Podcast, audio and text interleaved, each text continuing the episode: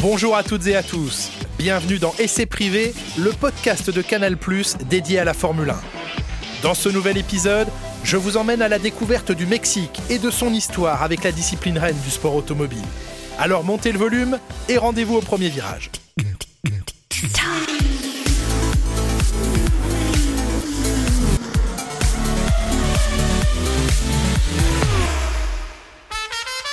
L'histoire du Grand Prix du Mexique s'est toujours écrite en pointillé.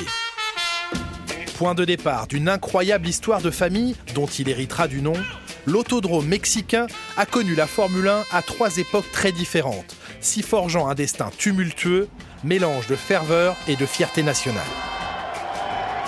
Avec toujours au centre du jeu un circuit atypique frôlant les limites, l'émergence de pilotes mexicains, des foules passionnées et parfois incontrôlables.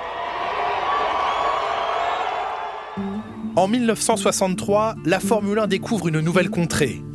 Petit à petit, le calendrier du championnat s'allonge et l'expansion mondiale se confirme. L'Argentine en 1953, l'Afrique du Sud en 1962 et donc le Mexique en 1963. Le Mexique s'éveille au sport mécanique, ou plutôt à la vitesse, d'abord par le biais de la moto, puis via une course automobile atypique et très dangereuse, la Carrera Panamericana. Une course longue distance, plus de 3000 km disputée à tombeaux ouverts le long de la frontière. Elle a lieu de 1950 à 1954 et crée un appel d'air. Avant même que la F1 ne découvre le Mexique pour son Grand Prix, certains de ses acteurs avaient ainsi fait le déplacement sur la Carrera Panamericana. Doublé Ferrari en 1951, avec notamment le champion Alberto Ascari, et victoire de Juan Manuel Fangio en 1953 sur Lancia. Mais la course est vite abandonnée suite à de nombreux morts, 27 au total en 4 éditions. Le Mexique s'est pris au jeu de la vitesse. Il est peut-être temps alors d'abandonner les poussiéreuses routes du pays pour la construction d'un véritable circuit. Ce sera finalement mieux que cela. Le Mexique va se doter d'un immense autodrome à la fin des années 50. Une décision soufflée au président mexicain d'alors, Adolfo López Mateos, par un homme ambitieux et intéressé, Pedro Natalio Rodriguez. Ce père de famille, ancien motard, accompagne ses deux enfants lors de leur premier pas en sport mécanique. Tout d'abord dans la moto, puis sur quatre roues. Ses fils, Pedro et Ricardo Rodriguez, iront très loin, c'est sûr, mais il leur faut un vrai circuit digne de ce nom pour faire leurs armes et affronter bientôt le Gotha mondial du sport auto. Le lieu choisi pour l'autodrome est le parc municipal, à l'est de la mégalopole Mexico City, où un circuit routier et un ovale se rejoignent. Une fois les travaux finis, il ne faut pas attendre longtemps pour attirer la Formule 1. Tout d'abord pour une course hors championnat en 1962. Ces courses de F1, ne comptant pas officiellement pour le championnat du monde, demeurent une tradition qui perdurera jusqu'en 1983. Le Grand Prix du Mexique est prévu pour le 4 novembre 1962 sur le nouveau tracé situé à Magdalena Mixuca. 60 tours de 5 km sont au programme. Et l'attraction s'appelle justement Ricardo Rodriguez. Le jeune prodige de 20 ans, né à Mexico City, est donc l'un des fils de l'homme qui a poussé le Mexique à construire un nouveau circuit. C'est d'ailleurs lui qui remporte en 1960 la course inaugurale sur le tout nouveau tracé. Ricardo Rodriguez a alors déjà disputé 6 courses pour la mythique Scuderia Ferrari, de même que les 24 heures du Mans, battant des records de précocité. Une trajectoire météorique pour le premier héros mexicain. Dans son sillage, on retrouve également son frère, Pedro, de deux ans son aîné. Le duo Rodriguez fait parler de lui sur des courses d'endurance et se voit confier des Ferrari sur les plus grandes classiques. Aux 24 heures du Mans, en 1961, les deux frères vont jusqu'à mener la course devant les Ferraris officiels. Les débuts du Grand Prix du Mexique en 1962 auraient dû être une fête. Ricardo ne pilote pas une Ferrari ce week-end car la Scuderia n'a pas fait le déplacement, mais il loue une Lotus. Inenvisageable pour lui de ne pas courir à domicile devant la foule venue nombreuse. Meilleur temps de la première séance, Ricardo repart en piste quand John Surtees bat son chrono. C'est son père, toujours lui, qui lui a transmis l'information. Ricardo part à nouveau à l'assaut du chrono, mais sort de la piste dans Peralta suite à une rupture de suspension et se tue. Terrassé de chagrin, son frère Pedro, présent sur le circuit car lui aussi inscrit sur la liste des engagés, déclare forfait pour la course.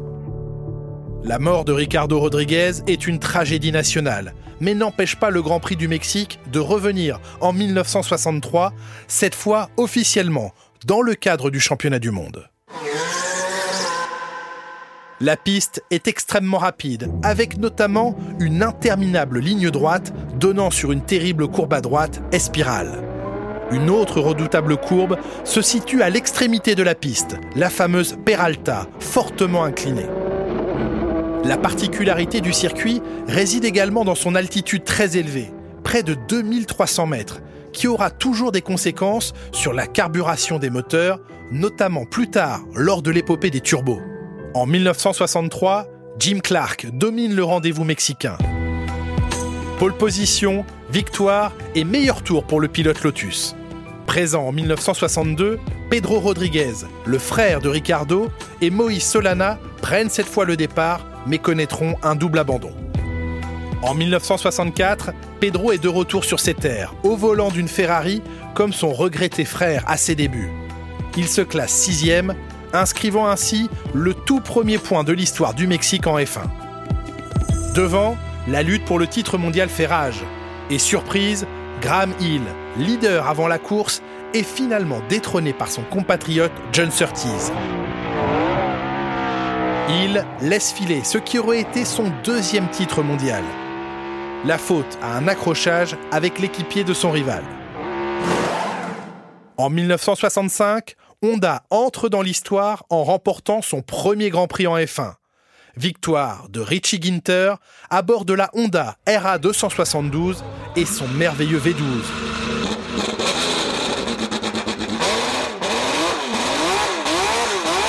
Le moteur japonais vient de trouver un terrain de jeu rêvé en altitude. Le succès populaire du Grand Prix du Mexique ne se dément pas. La foule est chaque année plus nombreuse et malheureusement parfois surexcitée. Les envahissements de pistes ne sont pas rares. 1970 sonne justement la dernière année du Grand Prix du Mexique. On y frôle le chaos. La foule envahit les bas-côtés et jette des bouteilles sur la piste. Celle-ci est d'ailleurs de plus en plus dégradée. En course, Jackie Stewart abandonne après avoir heurté un chien errant sur la piste.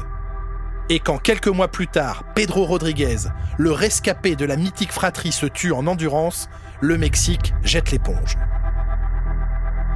Pedro aura disputé au total 8 Grands Prix nationaux, avec comme meilleur résultat une quatrième place en 1968 sur sa BRM. Année de son triomphe aux 24 heures du Mans, c'est la fin d'une époque.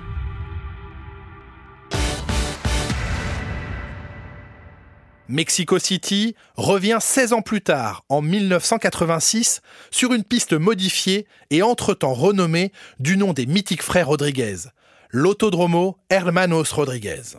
Le renouveau du Mexique est dû au succès qui a rencontré le kart, la F1 américaine des années 80. La F1, elle, se laisse donc à nouveau séduire. La première courbe du circuit a été remplacée par une chicane pour casser la vitesse et l'épingle du bout du circuit est modifiée. La longueur du tracé passe de 5 km à 4 km 4. Ayrton Senna signe la pole position lors du retour du Grand Prix du Mexique sur sa Lotus Turbo, mais la course est remportée par la Benetton BMW de Gerhard Berger. Une double première. Première victoire en F1 pour le Grand Autrichien et première victoire pour la toute nouvelle équipe Benetton. Derrière, un Français inscrit ses premiers points en F1, Philippe Alliot se classant sixième sur sa Ligier Renault. En 1987, Nigel Mansell domine le week-end mexicain de la tête et des épaules. Pole position, victoire et meilleur tour pour le pilote Williams qui s'avéra toujours très à l'aise sur la piste de Mexico City. So, Nigel Mansell has won the Mexican Grand Prix. That is his sixth victory of 1987 and a quite magnificent drive. Le violent accident de Derek Warwick dans la courbe de Peralta est le premier d'une longue liste qui va relancer le débat sur la dangerosité du virage le plus emblématique du circuit mexicain. L'année suivante, en 1988, le Français Philippe Alliot perd le contrôle de sa sur le vibreur en sortie de Peralta et se fracasse dans le mur à très haute vitesse. Plus de peur que de mal, heureusement, Alliot réussira finalement à prendre le départ du Grand Prix. Alain Prost remporte cette année-là son premier Grand Prix du Mexique, suivi par Senna en 1989. L'édition 90 sourit une nouvelle fois au champion français Prost. Un doublé pour Ferrari avec la deuxième place glanée dans le dernier tour par Nigel Mansell.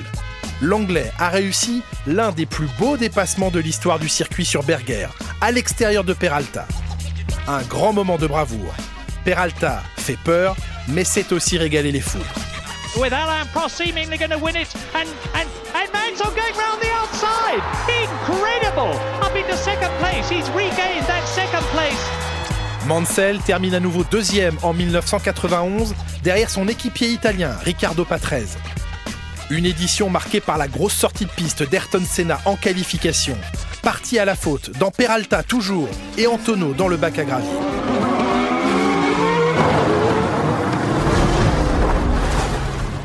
Mansell prend sa revanche en 1992 où il s'impose pour la deuxième fois.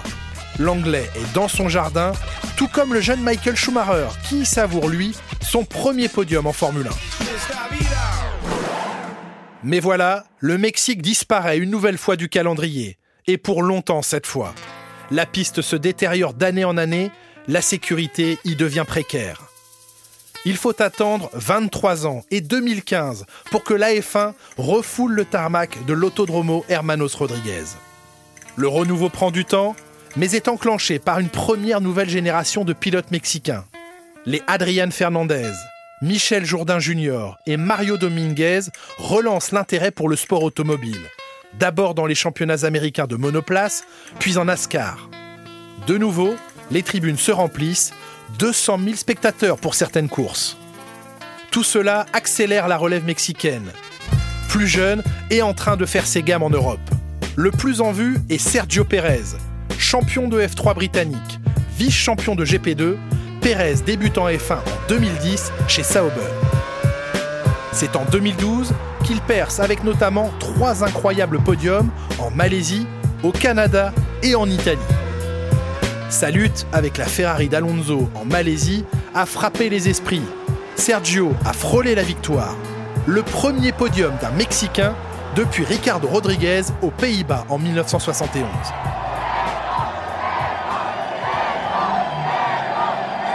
La ferveur au Mexique reprend de plus belle, surtout que Pérez est soutenu par Carlos Slim, le milliardaire des télécommunications.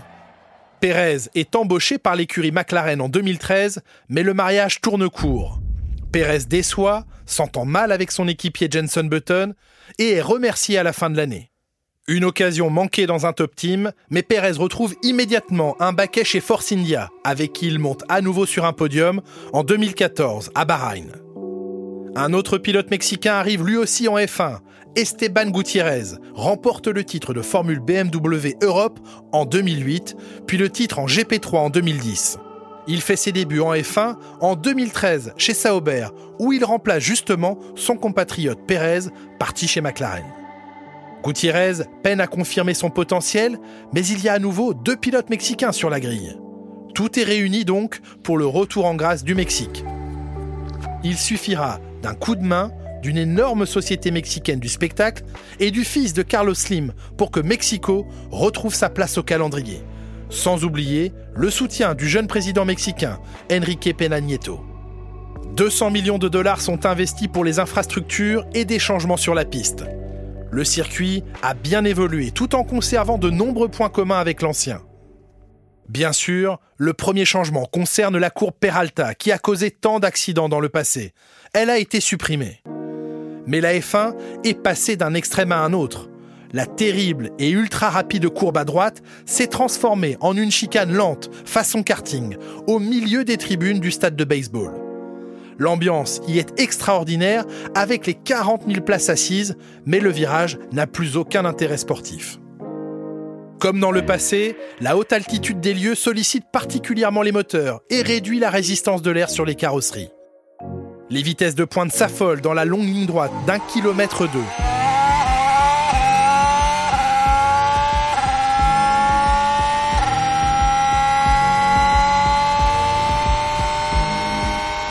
« 362,3 km/h pour la Mercedes de Lewis Hamilton en 2015.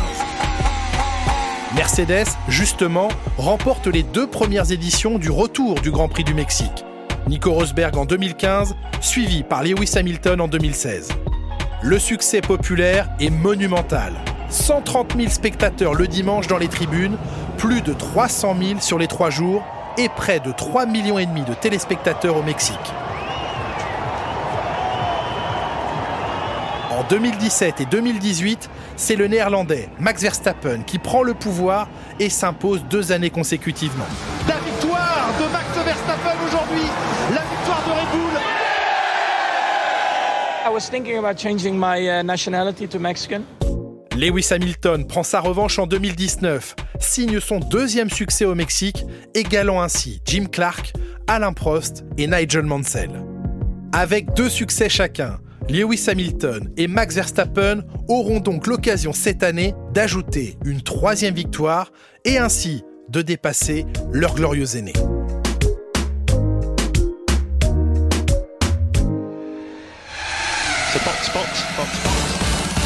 On se retrouve très vite pour un nouvel épisode d'essai privé.